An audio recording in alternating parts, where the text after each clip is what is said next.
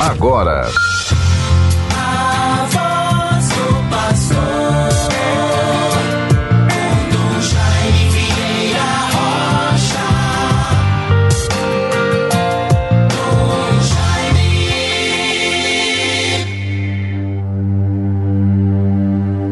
O Senhor é minha luz e minha salvação, a quem poderei eu temer?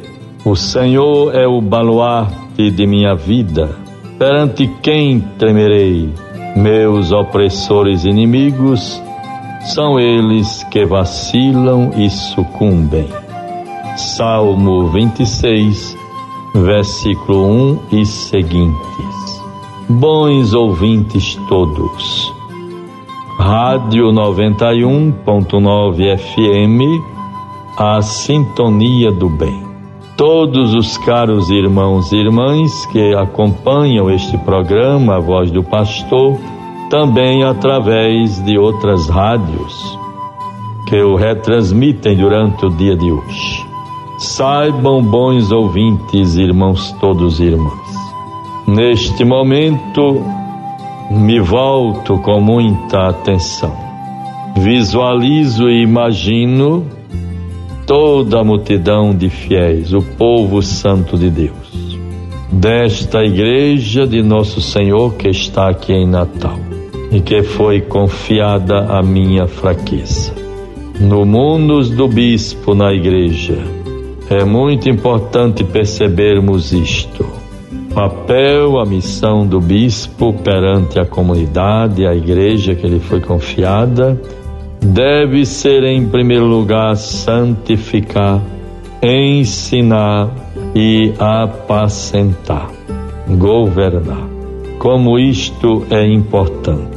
E para tal é necessário fidelidade, esforços ou esforços busca constante da conversão. Batendo o peito, Senhor, tem de piedade de mim, que sou um pecador. E assim irmos tendo a certeza de que Deus está conosco e viver a nossa fé numa dimensão de corresponsabilidade de um cristão adulto, consciente, zelando pelo seu testemunho, a sua vida e a vida da igreja. Não significa que este zelo pela vida da igreja se transforme em caça às bruxas, em inquisições, condenações, apontarmos sempre o dedo para os outros e nos acharmos presunçosamente como com toda autoridade para falar, julgar, condenar, apontar. É preciso termos este cuidado. As crises, dificuldades, situações difíceis que muitas vezes se manifestam na igreja partem de dentro dela mesma.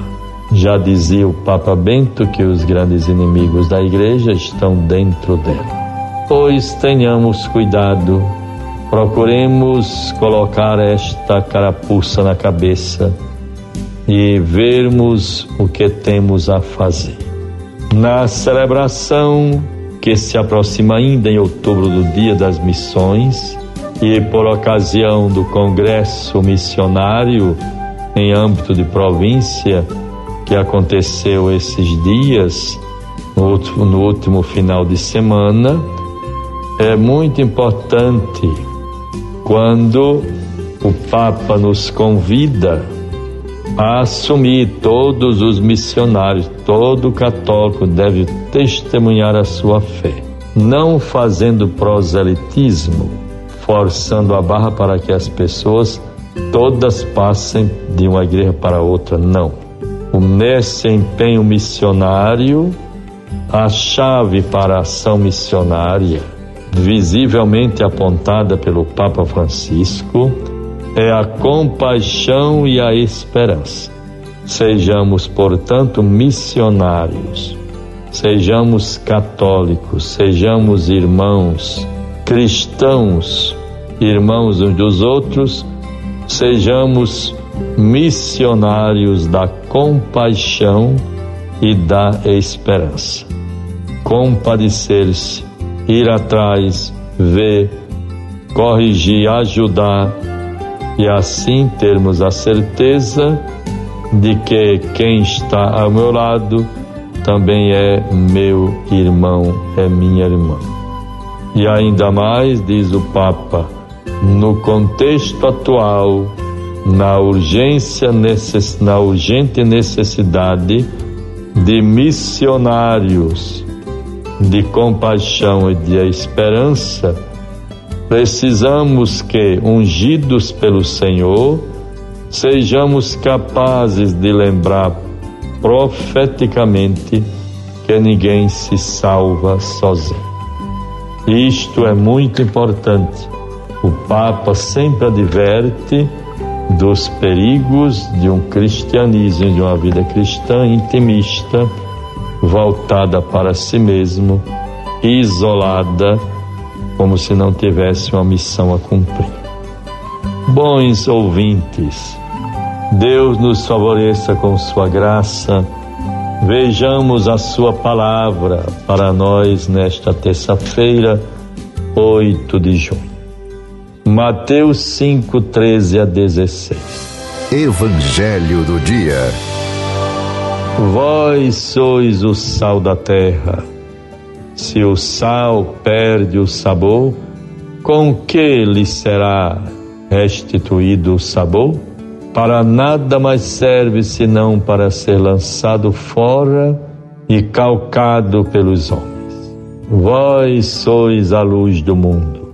Não se pode esconder uma cidade situada sobre uma montanha, nem se acende uma luz para colocá-la debaixo do alqueire, mas sim para colocá-la sobre o candeeiro, a fim de que brilhe a todos os que estão em casa. Assim brilhe também a vossa luz diante dos homens para que vejam as vossas boas obras e glorifiquem vosso Pai que está nos céus. Claro, bons ouvintes, que não devemos fazer por proselitismo. A caridade não é para ser ostentada, é para ser vivida com discrição. Mas devemos nos preocupar para onde estivermos, fazermos uma diferença e ter o cuidado para observar excessos, desvios, às vezes julgamentos, e assim podermos nos constituir como luz. Como é que eu posso, observando a realidade presente, ajudar as pessoas a assumirem a sua própria vida e zelar pela vida do próximo? Estamos vendo, por exemplo, uma campanha exaustiva em São Paulo, porque milhares de pessoas tomaram a primeira dose da vacina e não voltaram para tomar a segunda. Aí nós ficamos passando um atestado de uma população ainda muito baixa em nível de educação, de corresponsabilidade, de visão do mundo e, por conseguinte, de um zelo e compromisso pelo bem comum. Tenhamos cuidado, bons ouvintes. Concluo o nosso programa de hoje com parabéns para tantos diáconos permanentes da nossa arquidiocese. Neste dia 8 de junho é dia de Santo Efrem, diácono, doutor da Igreja Santo Efrem. Parabenizamos 20 diáconos. No dia de hoje, neste dia 8 de junho, ordenaram-se 20 diáconos permanentes. A todos eles, a minha atenção, cumprimentos diante do número tão elevado, não poderei publicar, mas recebam meus parabéns, orações ação de graças. Por esta dádiva, nós podermos, a Igreja, o povo de Deus, contar com o empenho, a participação, a dedicação o serviço em primeiro lugar dos nossos diáconos. Hoje, uma turma de 20 diáconos celebram a data de sua ordenação diaconal. Deus os favoreça, proteja todos nós, nos livre do mal. Em nome do Pai, do Filho e do Espírito Santo. Amém. Você ouviu